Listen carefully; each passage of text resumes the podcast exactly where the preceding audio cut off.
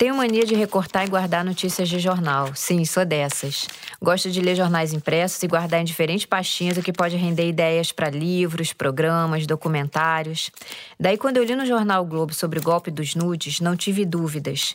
Guardei a matéria de página inteira para apresentar na reunião de pauta do Linha Direta.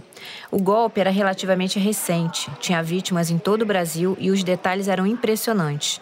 Logo aprovamos a pauta e começaram as apurações. Foi aí que veio a melhor surpresa. O meu parceiro de trabalho nesse caso seria Eduardo Faustini, o repórter secreto do Fantástico por mais de 20 anos que tinha se juntado na nossa equipe. Todo mundo sabe quem é ele, né? Com auxílio de câmeras escondidas, ele cansou de revelar crimes pelo Brasil e de botar pilantras na cadeia. Na semana seguinte, a gente marcou um café no shopping pequeno, na Barra. Até então, eu só tinha visto o Faustini nas nossas reuniões online. Sentamos numa mesa mais afastada. Era uma quarta-feira, início da tarde, e para nossa sorte, o café estava vazio. E os valores eram sacados pelos golpistas nos bancos. Foram apreendidos Essa imagem gerada por perícias do Rio mostra um investigado pegando dinheiro na muito legal ver a empolgação do Faustini. Ele é um repórter experiente que já viu de tudo nessa vida e tem aquele brilho nos olhos quando fala de uma boa história. A sua atenção nesse caso foi justamente a quantidade de provas que os golpistas, se sentindo seguros, produziam contra eles mesmos. A gente logo estabeleceu alguns objetivos. Explicar um golpe digital com a cara dos nossos tempos, que envolve carências, medos e ilusão. Revelar esse passo a passo, como os bandidos conseguem mexer tanto com o emocional desses homens. Eu já falei que as principais vítimas eram homens de meia idade? Pois é. E também mostrar como a gente pode se proteger desse tipo de golpista. Tudo isso ao lado do mestre do jornalismo investigativo. Aliás, para manter o mistério que tanto ajudou Faustino na sua carreira, ele prefere continuar discreto sem falar aqui. Mas você vai se espantar mais uma vez com seu trabalho jornalístico. Você está no Linha Direta Podcast.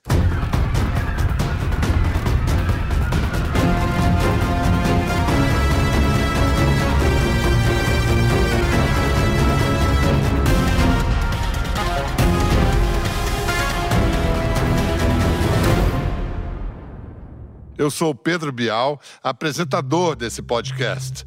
Aqui vamos trazer impressões de bastidores de roteiristas, pesquisadores. E eu sou Inês Stanisieri, roteirista do programa Linha Direta. Eu e o repórter Eduardo Faustini trabalhamos por três meses no golpe dos nudes. Nossa história de hoje reúne ingredientes muito humanos: desejo e solidão, oportunismo e crueldade.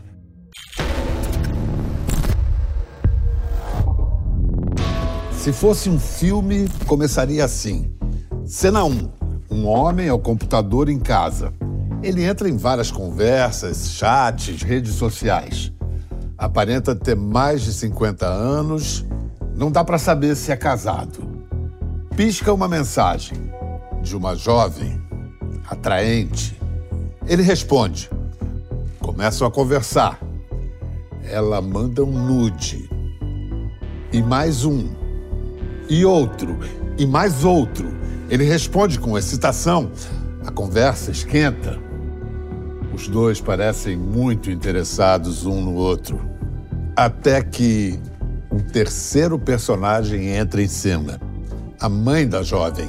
Ela revela que a filha é menor de idade e avisa que ele vai ser acusado de pedofilia. Começa então a chantagem, um processo de extorsão que pode durar dias. Como esse roteiro continua? Vamos saber com os protagonistas da história real. A gente tinha dois personagens confirmados no Rio Grande do Sul, mas na hora H, quando a nossa equipe já estava lá, um deles desistiu de falar. Isso na véspera, com tudo certo, semanas do Faustino trocando mensagens com ele. Esse homem achou estranho a mudança repentina do lugar da gravação e sumiu. Só alguns dias depois ficamos sabendo que ele tinha desconfiado que a gente também fazia parte do golpe, para vocês verem o trauma deles. Com a ajuda de um advogado, conseguimos outra vítima em cima da hora, mas ele também não quis ter a identidade revelada. A vergonha dos homens ainda é muito grande. Um dia ela mandou solicitação e daí ela começou a conversar, mas ali tudo beleza, não dei muita conversa. Daí passou dois dias e começou a mandar as fotos. Muita gente eh, me adicionava, eu aceitava. E aquela adicionou e daí começou a mandar mensagem e, e foi indo, foi indo. Só que eu, eu me sentia culpado por eu ter dado conversa para ela. O segundo personagem, um homem com 70 anos de idade, gravou mostrando o rosto em on, como a gente diz. Mas semanas depois ele mandou uma mensagem para o Faustini querendo desistir. Depois de uma negociação, conseguimos manter o depoimento dele, desde que não identificássemos. Faustine me contou que é muito comum isso acontecer, que depois de gravar a pessoa comenta com amigos, com parentes e alguém diz: "É muito perigoso, é melhor não arriscar", e aí o medo toma conta do sujeito carência afetiva existe bastante, né? A história se repete. A conversa vai esquentando, a jovem se mostra interessada em conhecê-lo melhor, vai ganhando sua confiança. Aquela coisa de, de, mandar foto, né? Porque daí adiciona a gente, daí começa a mandar foto e conversar, né? E a gente acaba que entrando, né? Trocam contatos e mensagens por celular até que ela manda os primeiros nudes, fotos de partes íntimas do corpo. Primeiro só de, de lingerie, depois já nua, né? Tudo que era tipo de foto. Mesmo empolgado com a conversa, que promete evoluir para sexo, o homem se lembra de fazer uma pergunta básica, fundamental. Aí eu perguntei a idade da pessoa que estava falando comigo, e ela me disse na hora, 18 anos, tudo bem já. Atrás da tela do computador não é difícil para uma pessoa se passar pelo que não é. Pode se mentir sobre sexo, estado civil e, claro, sobre a idade. Logo depois que a jovem diz quantos anos tem, a conversa se encerra. Já desconfiado, o homem recebe em seguida uma ligação perturbadora. Começa o pesadelo. Poucos minutos depois veio uma ligação um suposto tio dela. O que eles falavam que não era, né? Que era uma de menor, que, que era crime, que não podia. Eu chego na minha casa inteira na recepção aqui do senhor com ela. O que, que o senhor acha? O senhor resolve comigo ou vai ficar ruim com o senhor? O senhor que sabe? Que a tia dela tinha pego, tinha quebrado o notebook, o celular dela, tudo. Ela é minha sobrinha, só que ela é de menor. E tu acha que tu vai te incomodar. A não ser que tu, que tu me ajude a comprar um celular para ela. Por que, que faria isso? Não, tu vai ter que fazer, senão tua família vai ficar sabendo que tu tá teclando, tá, tá se relacionando com a menor. Os homens se desesperam ao ouvirem que estavam trocando mensagens de teor sexual com uma menor de idade. Em instantes, a paquera online se transforma em filme de terror. Os parentes da jovem mandam até vídeos o vídeo da suposta mãe é o primeiro a ser recebido. Olha, o que tu tá pensando, seu pedófilo, seu doente? Aonde já se viu fazer uma coisa dessa com a minha menina? Minha menina tem 13 anos, eu sou uma criança. Tu tá louco da cabeça? Tu acha que ela não tem pai nem mãe? Isso não vai ficar assim. Eu vou na delegacia, vou registrar uma ocorrência contra tu, vou mandar o, o delegado te prender. Pensa na família que que é terrível, porque a minha família é uma família grande, muito unida, e jamais eu queria que eles ficassem sabendo desse assunto, né? Porque eu, para mim, estava sendo um. que eu estava cometendo um crime, entendeu? A gente se sente culpado. Querendo ou não, conversou, fez, deu andamento naquele assunto, né? Um homem que se diz pai da menor também manda um vídeo com mais ameaças. Como é que é, seu sem vergonha, desgraçado? Eu, eu peguei tudo, as tuas conversas com a minha filha de menor ali, seu vagabundo sem vergonha, viu? Eu vou dizer pra ti, amanhã eu vou na delegacia, viu? Vou levar esse telefone junto aqui. E, e, e, nós vamos se entender lá daí, seu sem vergonha. Não vai ser mais comigo daí. Mas fica os delegados lá, ó. Começaram a pedir dinheiro. Se não quisesse que fosse adiante, pedir dinheiro. Aí eu paguei, arrumei dinheiro e paguei. Ela ficou em crise de depressão. E aí ela quebrou o celular dela. Eu disse, não, não tenho, não tenho como ajudar, não tenho. Ele disse, então vou fazer o seguinte, para te aliviar um pouquinho, eu vou te. Eu vou comprar ele no meu cartão de crédito e tu vai dar entrada então. Sem pensar, eu me notifiquei a fazer isso. 400 reais tinha. É, me manda isso aí depois de tarde tu me manda mais. Para completar a entrada. Tudo bem, daí eu achei que não ia mais ligar. Ah, daí na segunda vez, daí eles queriam o restante do notebook, e o celular que daria 2.200 na época. E daí tá, eu paguei aquela quantia, que ele disse que aí ia pôr um ponto final na história, que daí ninguém ia ficar sabendo. Mas não, não, não deu ponto final nenhum. E de tarde começou a pressão de novo. Aí eu mandei de novo. E depois começou a pressionar. Daí foi aonde que eu fiquei apavorado. É um desespero muito grande. Não consegue comer, não consegue dormir, não consegue trabalhar direito. Mensagem vinha de, de, de, de meia em meia hora, estavam mandando mensagem. E cobrando, sempre cobrando. E aí chega um ponto que não tem mais de onde tirar dinheiro, né? Aí o desespero bate mais ainda. Se sinta ameaçado de morte. Bota aí, bota aí, que eu te ameacei de morte. Bota aí, cara. Tá? Eu sou homem. Pra fazer o que eu for. Eu, eu, eu, eu... Calma, calma, cara. Tô assustado, velho. Terror, terror, terror. Eu não sabia o que fazer. Não... Perdi o rumo. Perdi o rumo.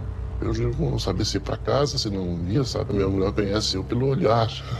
Porque tu tem.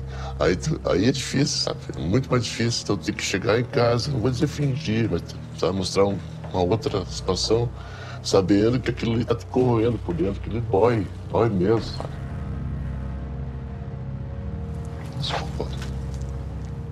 Mesmo já recebendo dinheiro, as pessoas que se dizem parentes da moça sobem o tom das ameaças.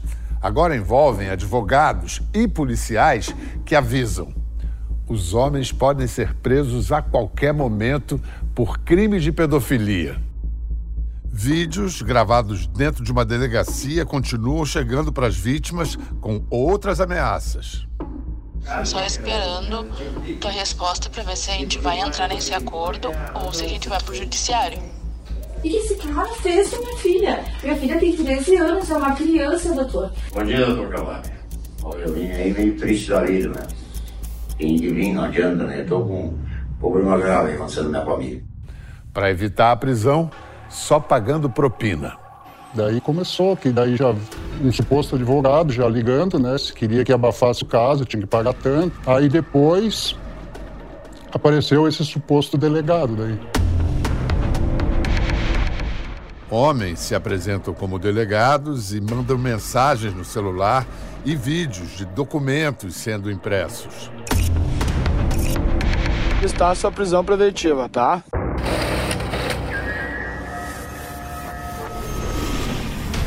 Ele se apresenta pelo WhatsApp. Daí tinha foto, né? Que ele era o, era o delegado e que tinha tomado conhecimento desse processo, dessas coisas, que estava tava na mesa dele.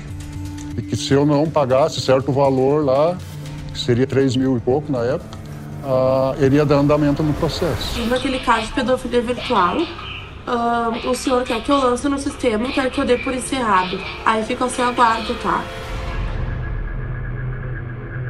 Aí vinha com fotos, tipo, de um delegado mesmo, roupa da, de, de, da polícia, né, tudo. A mesa, tudo. Olha, a gente está sabendo de um caso aí, e a gente vai tomar providência e tu vai ter um mandato de prisão. Aí, aí um choque, foi um choque grande, por que isso? Como? É. Eu estou com um papel aqui pro senhor aqui, uma prisão preventiva. E se o senhor me atender, a gente pode conversar. Senão eu vou ter que assinar ela aqui. Que aí eu ia acabar sendo preso. Aí eu, apavorado sempre, né? Daí tu começa a entrar em desespero e sempre pagando. E ele sempre pedindo dinheiro, pedindo dinheiro. E ele sempre cobrando e ameaçando. Se não pagasse, eles davam andamento no processo e, e eu ia ser preso. Vamos conversar, eu posso protocolar o inquérito. Primeiro eu recorri a um agiota, para não vender meu carro, que era de trabalho, né?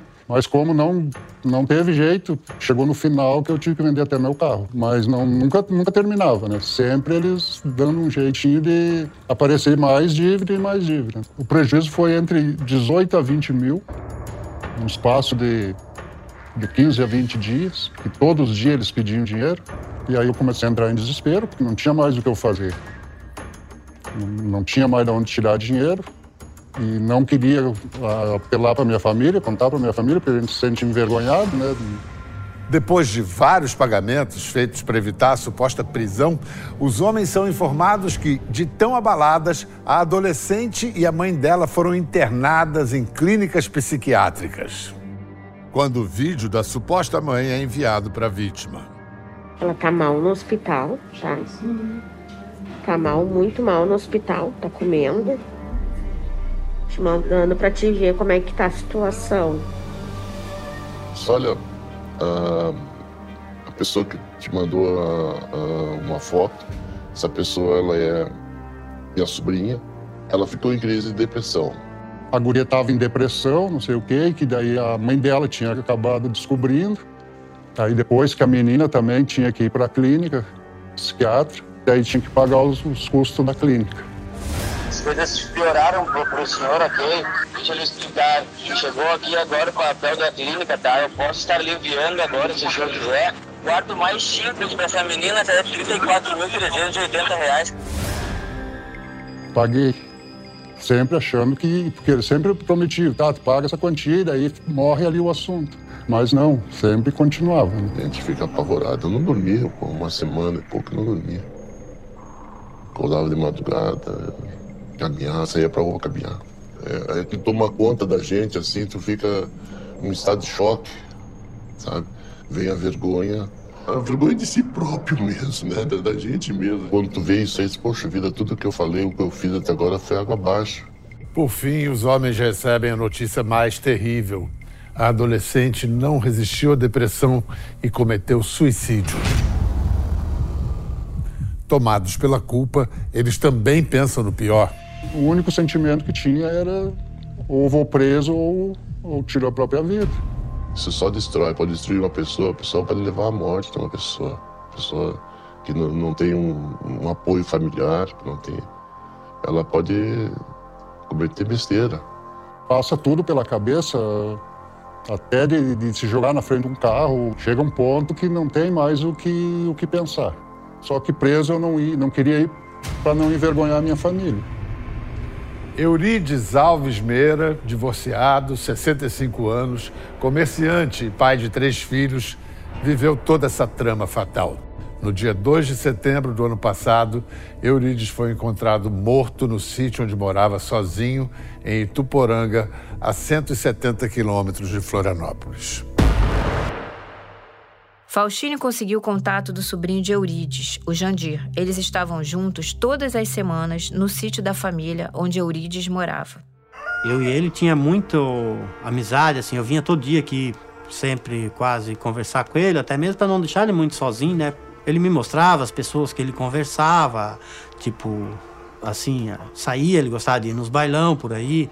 Ele me mostrava, ah, é, hoje eu eu dancei com essa, ah, isso e aquilo, mas assim, de, do fato do que ele fez, o porquê ali, ele nunca me, nunca me falou nada, nunca comentou nada, assim, puxou assunto sobre isso. Eu mandei mensagem para ele ali que nós ia construir no final de semana, que eu ia trazer algum material que precisava. O celular eu vi que não, não enviou a mensagem para ele, e o celular que ele tinha visto era 11h28 a última vez. Eu fiquei até preocupado. Digo, será que aconteceu alguma coisa? Porque ele sempre via mensagem logo, já respondia. Mas não de bola, porque às vezes talvez não tinha internet aqui, alguma coisa assim. Então, digo, à noite eu vou lá e eu vejo. Isso era umas seis e meia da tarde quando o Jandir chegou. A nossa equipe chegou no sítio mais ou menos na mesma hora em que tudo tinha acontecido, à tardinha, com a luz do dia já indo embora. Ao entrar no quarto de Eurides, praticamente intacto desde setembro do ano passado, Faustine me contou que um filme passou na sua cabeça. Era perturbador pensar no desespero de quem não consegue enxergar a saída de um problema como esse. Eu cheguei e de, de cara com ele enforcado que estava em construção ainda, não tinha esse, não estava em acabamento, não tinha forro, não tinha nada. Eu cheguei, ele estava enforcado aqui nesse, mais ou menos aqui, e o cachorro estava deitado embaixo no, nos pés dele ali. O vira-lata de Eurides, um cachorro preto que tinha ficado ao lado do dono o tempo todo até o corpo ser retirado, estava no sítio no dia da gravação. E mesmo depois desses meses todos, as marcas no chão do quarto de Eurides, feitas pelo seu fiel cachorro, ainda estavam lá. E primeira coisa, ligar para a polícia, né? Daí até então o celular estava desligado, ninguém ia mexer, ninguém ia pegar o telefone dele. Aí foi onde é que o policial disse: Não, pode ligar, pode ver o que, que tem no telefone dele, se tem alguma coisa, alguma mensagem. E de fato tinha mesmo, né? Até tinha um áudio que nós ouvimos que a pessoa dizia: ah, Pois é, senhor, nós sabemos, o senhor é uma pessoa gente boa. O senhor não vai querer que nós vamos aí pegar o senhor, fazer alguma coisa com o senhor, ou talvez com alguém da sua família, porque o senhor é uma pessoa gente boa. Então o senhor paga esse dinheiro, você deposita esse dinheiro que nós temos pedindo e não sei o quê, para evitar que aconteça alguma coisa com o senhor. Desesperou, né? Ali, aquele dia, a pessoa deve ter falado tanta coisa para ele que ele se desesperou naquele dia, né? Chegou no ponto que ele fez isso ali desesperado que alguém fosse saber, que pensar que pudesse ser verdade, que ele estava mexendo com menina de menor, né? Pra deixar ciente que a gente está entrando com uma ação contra você, tá? Fica no aguardo aí do, do nosso contato. O policial que veio, pegou, olhou o telefone e falou: não, 100% que foi por causa disso aí que ele fez isso aí, que ele se enforcou. Ele não me contou nada. Se ele tivesse contado, eu vim na quinta-feira à noite. Se ele tivesse me contado, eu não tinha deixado ele fazer isso ali. Eurides não viveu para ver o fim dessa história, nem podia imaginar que estava perto de uma reviravolta. Outros homens, desesperados como ele, decidiram pedir ajuda. Mesmo com medo de serem presos por pedofilia, foram a delegacias para denunciar a extorsão. Então se deram conta de que na internet nem tudo é o que parece. As mulheres sensuais, os parentes e advogados, os delegados, personagens que não existem. E até a delegacia podia ser de mentira. Tá faltando mais alguma coisa? Não. Pegou todas as caixas? Tudo. Trouxe mais roupa. Vai pra isso aí. É, eu só... As bandeiras aqui. Eu só vier. Vou colocar tudo por aqui mesmo, tá? Tá, vou deixar isso aí. Criminosos criam um enredo, um cenário, compõem personagens, preparam diálogos convincentes. Tá ótimo, tá ótimo. Podemos? Menino, silêncio na cozinha, tá? Porque eu começo a gravar, não pode ter barulho de prato, não. Peraí, valendo. Quando foi que isso aconteceu? Não mereço isso nem a minha filha. Entendeu? Eu peguei o telefone dela e mostrei. Elenco afinado, figurinos bem pensados, armas e documentos verossímeis, a própria delegacia cenográfica. Tudo transmite verdade, um golpe irresistível. Nossa, ficou maravilhoso. Ficou maravilhoso. Hein, gente? Ficou muito bom isso. Ficou bom, valeu essa. essa. Ai, tô bem ótimo. Até que um dia eu tava no trabalho, daí eles me ligaram, daí tinha um amigo meu junto no trabalho, aí eu comentei com ele, aí foi aonde que ele me indicou o advogado Gelson.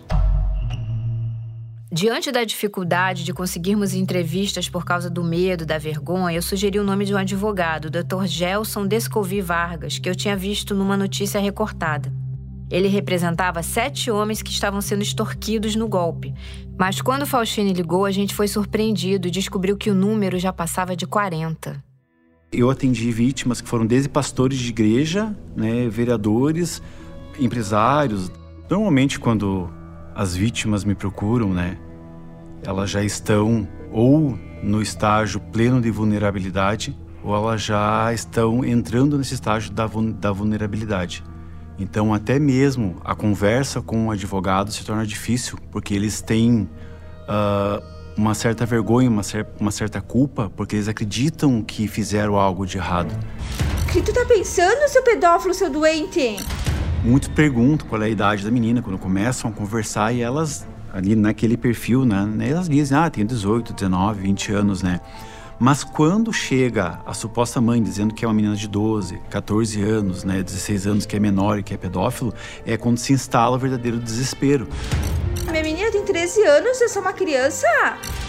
Quando é que acontece o golpe? Não é também só quando o homem manda o nudes para a pessoa do outro lado, porque ele se apropria dessas imagens, usa essa imagem como moeda de troca para barganhar ou extorquir a pessoa, né? Mas ah, quando a vítima está no estado de desespero e independente do valor faz o primeiro pagamento. Então é nesse momento que a quadrilha começa, se volta totalmente para cima daquela pessoa e começa as investidas.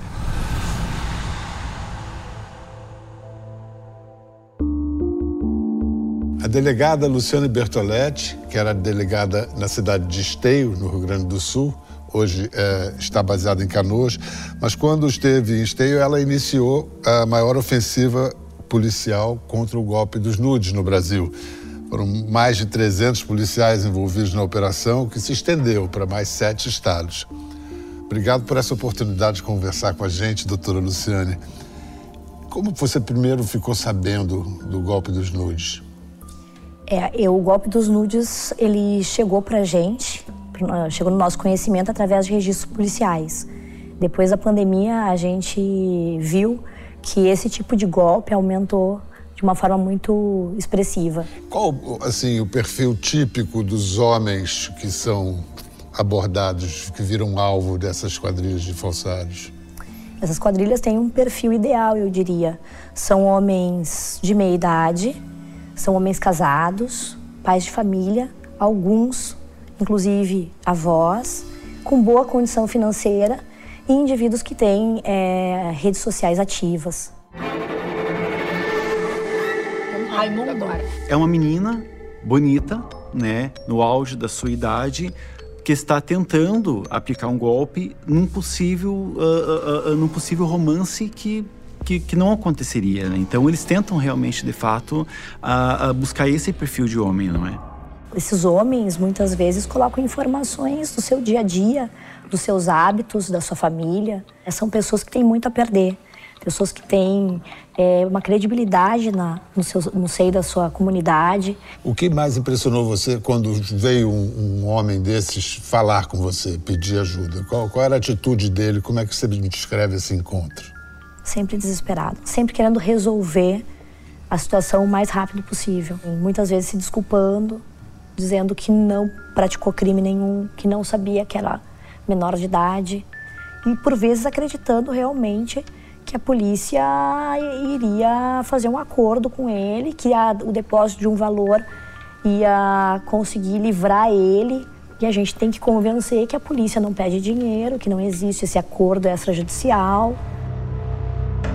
Na ordem cronológica de um golpe, então, começa aqui, quando o vídeo da suposta mãe é enviado para a vítima.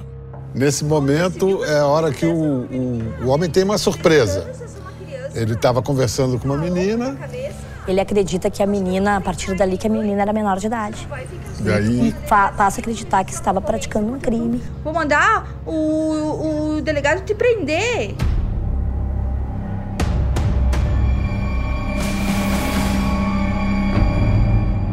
Segundo momento, né, quando para dar mais veracidade à história, é a mãe relatando ao delegado, ao suposto delegado, o que aconteceu de fato. Porque, uh, meu Deus, uh, Deus santo, olha o que, o que esse cara fez com minha filha. Aí nos chama a atenção a arma uh, do policial que está em cima da mesa. Minha filha tem 13 anos, é uma criança, doutor. Na cadeia! Jamais um policial utilizaria a arma dessa forma. A Polícia Civil usa porte velado, né? Uhum. E não uhum. dessa forma ostensiva como está na mesa. É, o ostensivo aqui era para o pobre do, do, da vítima do golpe.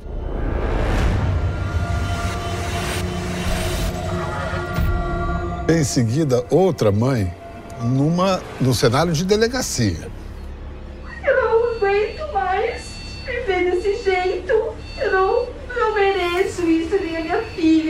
O que, que essas duas mães têm em comum?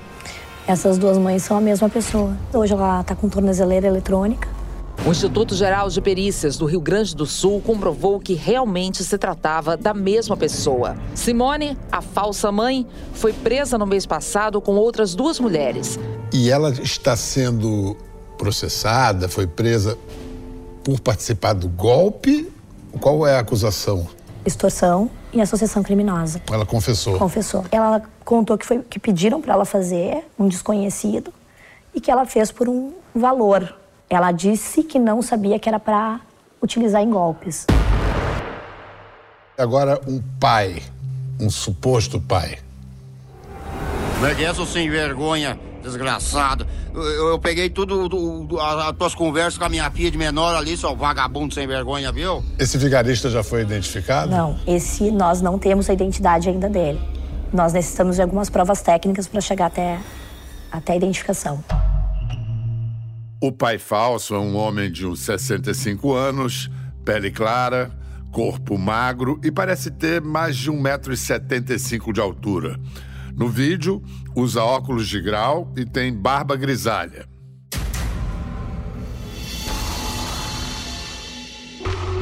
É ele de novo, mas na delegacia. Isso. Olha, ele é doído, mas eu tenho que falar. Eu estou saindo do ponto para o senhor examinar. Eu quero que o senhor registre uma ocorrência aí. E eu acho que esse desgraçado tem que botar ele na cadeia. Quando a gente olha os vídeos, o que, que mais pode trair essa, essa encenação? A arma sobre a mesa. Ali o banner ele é completamente diferente do utilizado pela Polícia Civil. Onde está Draco, Draco é uma delegacia especializada. Deveria estar Polícia Civil escrito ali. Sei. E a disposição das bandeiras também ali atrás. Isso, lógico, nós falamos com a gente analisando de uma forma muito fria, né, para o cidadão que está envolvido emocionalmente, tá com medo, tá amedrontado, tá constrangido, é super verossímil.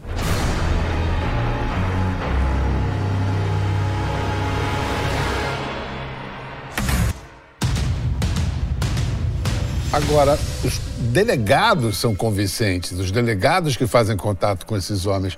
O que, que os torna tão efetivos nessa, nessa enganação? Assim como eles fazem com as vítimas, eles estudam o perfil da vítima, eles estudam também sobre é, os delegados de polícia. Então são utilizados nomes reais, fotos de delegados reais, que de fato existem, que, de são fato- delegados. Isso.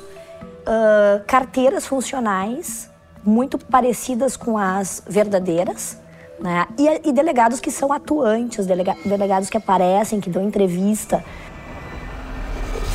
O delegado Emerson Vente, especialista em crimes cibernéticos, teve sua foto e nome usados no golpe dos nudes. Eu acredito que eh, o criminoso tenha buscado meu nome né, como delegado de polícia na internet, já que eu sou uma figura pública, porque eles precisam dar, de certa forma, uma credibilidade à conversa junto à, à vítima de extorsão eh, e também gerar o medo. Bota um nome, inventa o nome de uma delegacia e o criminoso acaba colocando um nome diferenciado de um órgão inexistente. Em regra, a autoridade não faz esse tipo de, de conversação né, via WhatsApp. É, outra questão que as vítimas geralmente não percebem são vários erros, desde a escrita, desde os áudios, a questão da linguagem. São linguagens não necessariamente utilizadas por mim e nem por policiais. Eu espero que o senhor converse com esse cidadão, tá? Esse vagabundo, entre num acordo, porque senão eu vou prender os dois, tá? Eu só quero o meu e o resto que se exploda. Agora, e quanto aos documentos que são enviados? São enviados atestados de óbito, notícias de morte em jornais, recibos de funerária. São bem feitos? Alguns deles são bem feitos. O recibo de funerária, nós, eh, nós verificamos e ele é muito parecido com o autêntico. A certidão de óbito também é muito próxima da original. E a própria notícia no jornal também, que a gente consegue observar que teve uma montagem ali falando sobre o possível suicídio de uma menor. Qual é o perigo, a violência que está oculta nesse. no que seria simplesmente um golpe, mais um golpe de vigário? Acredito que ele é extremamente violento, extremamente cruel. Tem relatos de vítimas que entraram em depressão. Tem relatos de vítimas que se separaram, que perderam mulher por causa do golpe. Para mim, é um golpe extremamente cruel. Justamente por isso, porque coloca em xeque essa credibilidade dessa pessoa e tudo que ela construiu durante a vida inteira. E é, o, e é um caso até de um senhor que cometeu suicídio. Isso, esse caso nós ainda estamos investigando. E é um dos casos que se cometeu suicídio em razão do golpe dos nudes. Eu atendi vítimas do Brasil todo, Mato Grosso, Goiás, até do Amazonas, né? Claro, via online. A vítima que me chamou mais atenção pela distância foi a de Portugal. E esse golpe foi em torno de 10 mil euros, 60 mil reais, convertido mais ou menos né, para a moeda do Brasil. Né? O homem deu a notícia junto comigo numa ligação online né, para a esposa e a esposa anunciou o divórcio imediatamente. A primeira reação da esposa foi uma reação de desespero, porque ali ela se viu numa situação de, uh, de traição né, na cabeça dela, acumulada com a perda de todas as suas economias que há anos eles estavam juntando em Portugal. Mas eu tenho casos que eu, que eu acompanhei de, que se aproximaram de 200 mil reais. A doutora Karen de Vasconcelos Dauberman é a promotora de justiça do caso. Um fato que chamou a nossa atenção foi que eram duas mulheres à frente da investigação de um crime que tem homens como alvo. Os crimes cibernéticos, eles, uh, os criminosos se escondem atrás do anonimato porque eles têm, eles estão atrás de uma tela, não existe uma possibilidade de reconhecimento pessoal pela vítima. Mas eh, existem outros mecanismos que uh, o Código de Processo Penal oferece, que é a quebra de sigilo telefônico. A gente vai lá, quebra o sigilo de uma conta, naquela conta tem um contato de outras contas, que tem um contato de outras contas, e assim se descobre muito, da, muitas pessoas que fazem parte daquela organização.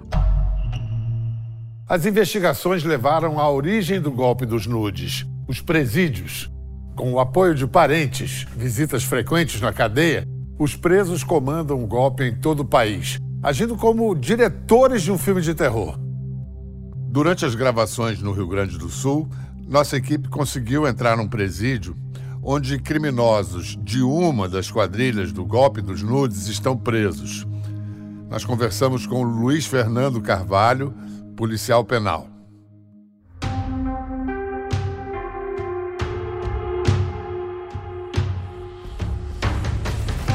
Conseguir coibir a comunicação fácil e barata, que é feita por celular, vai conseguir cercear as lideranças criminosas que tem.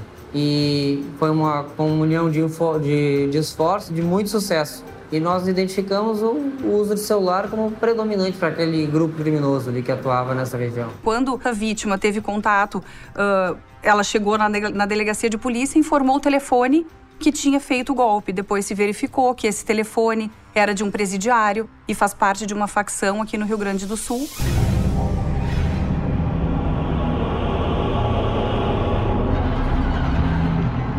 E assim que começou a, a investigação, com essa quebra de sigilo telefônico. Com esse telefone se verificou outros telefones uh, que também eram utilizados na prática desse golpe, bem como contas bancárias onde os, os valores eram depositados.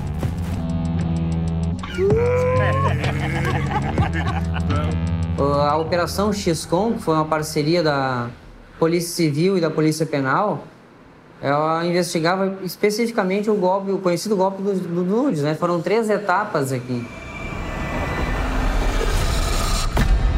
E o objetivo principal era colher celulares e intactos ainda para conseguir extrair os dados dessa organização criminosa. Eles nos orientaram a buscar também cadernos de anotações que nós conseguimos preservar intactos também. E esses celulares para entender como que a como que a organização criminosa procedia. Dentro da cela de um dos, dos integrantes dessa, dessa quadrilha, foi encontrado um bloco, um, um caderno com anotações e nomes de várias possíveis vítimas. Em três presídios foram apreendidos 83 celulares, 40 chips e 56 cadernos com anotações sobre os golpes, com nomes de vítimas e valores obtidos. Praticamente uma indústria do crime, de crime de extorsão. Né?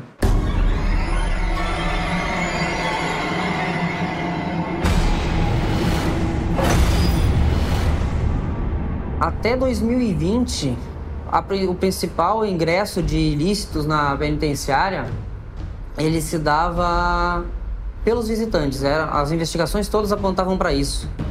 Pós-pandemia, eles conseguiram instalar esse equipamento de scanner corporal. Tem uma imagem de densidade óssea, densidade muscular, e tu pode ver se tem alguma forma de o visitante está carregando algum ilícito. E isso praticamente zera a possibilidade de ingresso de celulares e drogas através de visitantes.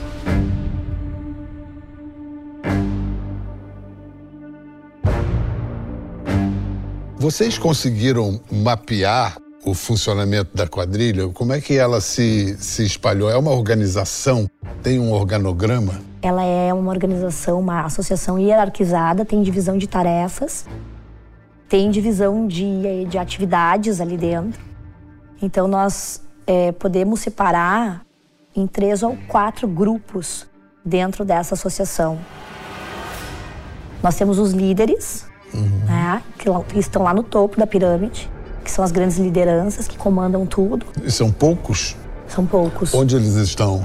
É, a maioria dentro das penitenciárias. Somos um grupo de presos que dão esse golpe na internet. Só que esse preso, que é um homem que estava conversando com o senhor o tempo todo, ele tentou passar nós para trás. Então o senhor não precisa pagar uma porcaria nenhuma. Abaixo nós temos os extorsionários diretos, que são aqueles que praticam diretamente as extorsões, que são os falsos delegados, são os falsos pais das vítimas, que também são presidiários ou ex-presidiários vinculados a essa liderança. De um tempo para cá houve realmente essa migração desses criminosos violentos, desses líderes, para os golpes, porque justamente eles são muito mais rentáveis. Eles é, exigem um investimento menor e, e eles correm menos riscos também? Isso. Eles com um tablet, um smartphone, eles podem praticar o golpe. Algumas, algumas confecções de material, né? O golpe está feito uhum. contra qualquer vítima. E a última ponta do esquema, como é que funciona? Aí nós temos aqueles que recebem os valores, né? É, os beneficiários e os destinatários finais. Esses valores são depositados em contas? Isso, contas dessas pessoas, eu nem diria que são laranjas, porque eles sabem do esquema. E os valores eram sacados pelos golpistas nos bancos. Essa imagem colhida pela polícia mostra um investigado pegando dinheiro na boca do caixa em uma agência no Rio Grande do Sul. Que muitas vezes são mulheres dessas lideranças, parentes próximos desses líderes, que utilizam efetivamente esse, esse dinheiro ilícito, é, constituem empresas de fachada. Mesmo preso, Bruno Hoffman, um dos comandantes da quadrilha do golpe dos nudes, enviava mensagens para a irmã dele, Monique, do lado de fora da prisão, com diversas exigências. Tá fácil, Monique. Se eu tivesse na rua, eu botava o meu ferro na cinta, eu ia matar, eu ia roubar, eu ia fazer o diabo que for preciso, entendeu? Mas eu não tô na rua. Amanhã de manhã, Monique, ó. Ela precisa arrumar o. Eu sei, ela tira o telefone do cu. Ela tem que arrumar, tirar, arrumar o essas três contas aí. Que é que a gente precisa mais aqui.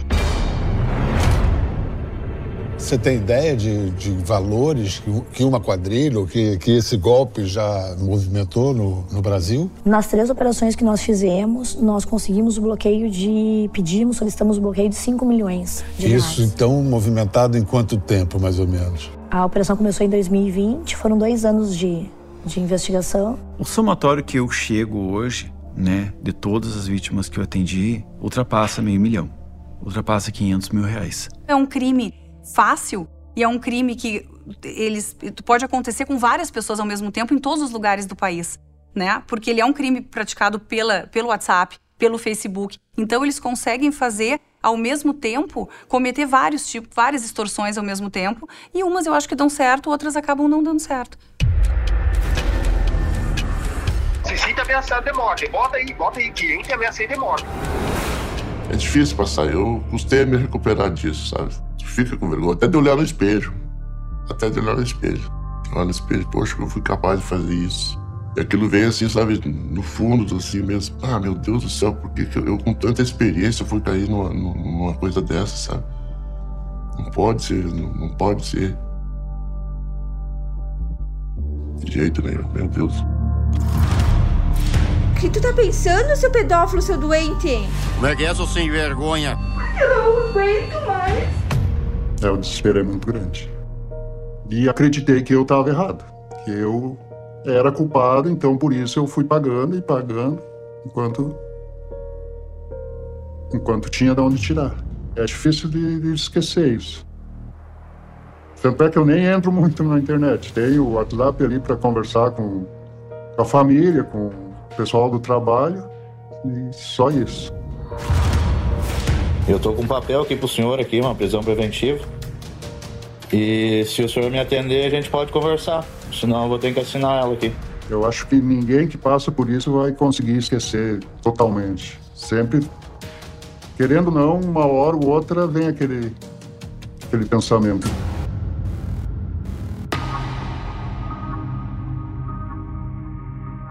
Gente que quer, faz tudo por dinheiro, né? Fazer que a pessoa vai tirar a própria vida por causa de uma coisa dessa, não, a pessoa chegar num ponto desse é complicado, não é fácil não. Tinha se aposentado, fazia três meses ali antes disso. E ele estava contente que pelo menos agora ele ia viver tranquilo, não precisava trabalhar, que ele ia pegar o aposento dele. Jandir, sobrinho de Eurides, a vítima do golpe que se suicidou, se entristece ao lembrar do tio. Para mim foi muito difícil, né? Chegar aqui, passar, ver ele sempre ali, daí depois não, não ter mais.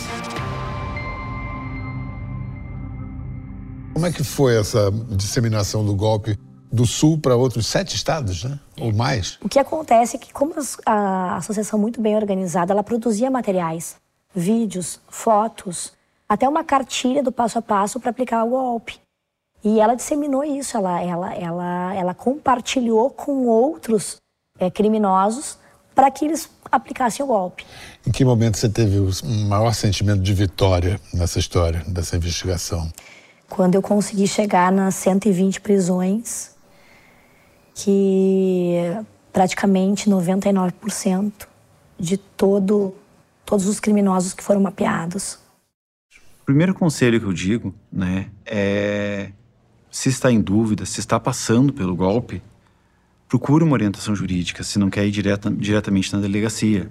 A próxima recomendação seria fazer o boletim de ocorrência e evite ficar no silêncio o silêncio das vítimas muitas vezes é o fortalecimento da quadrilha. Nesses tipos de crime existe uma subnotificação, justamente pela vergonha que as vítimas têm de irem até a delegacia, de procurarem ajuda, por quê? Porque caíram nesse golpe, porque são casadas, não querem que a sua família descubra.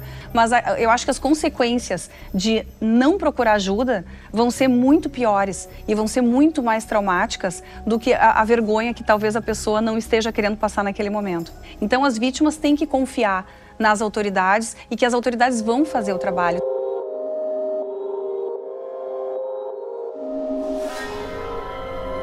Um golpe dos nudes, golpe da novinha, não é um golpe novo, ele foi adaptado às questões justamente de comunicação e procura utilizar justamente essa, essa vulnerabilidade momentânea que as pessoas estão. Calma, calma, cara, tô assustado, velho.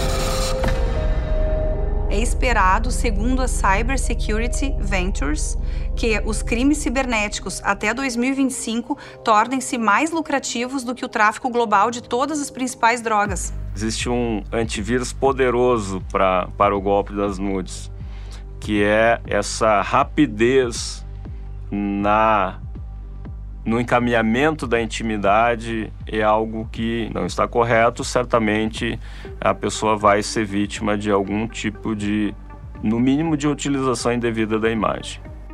Na época eu não tinha noção do que, que seria esse golpe, não tinha conhecimento nenhum sobre isso, né? De repente alguém tem que cair para poder ajudar. Talvez seja esse o caso agora.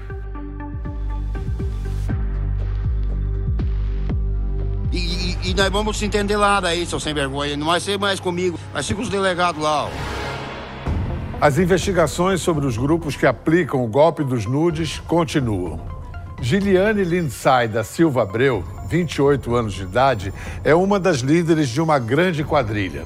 Ela recebe os pagamentos de vítimas extorquidas e distribui em várias contas bancárias para não levantar suspeita.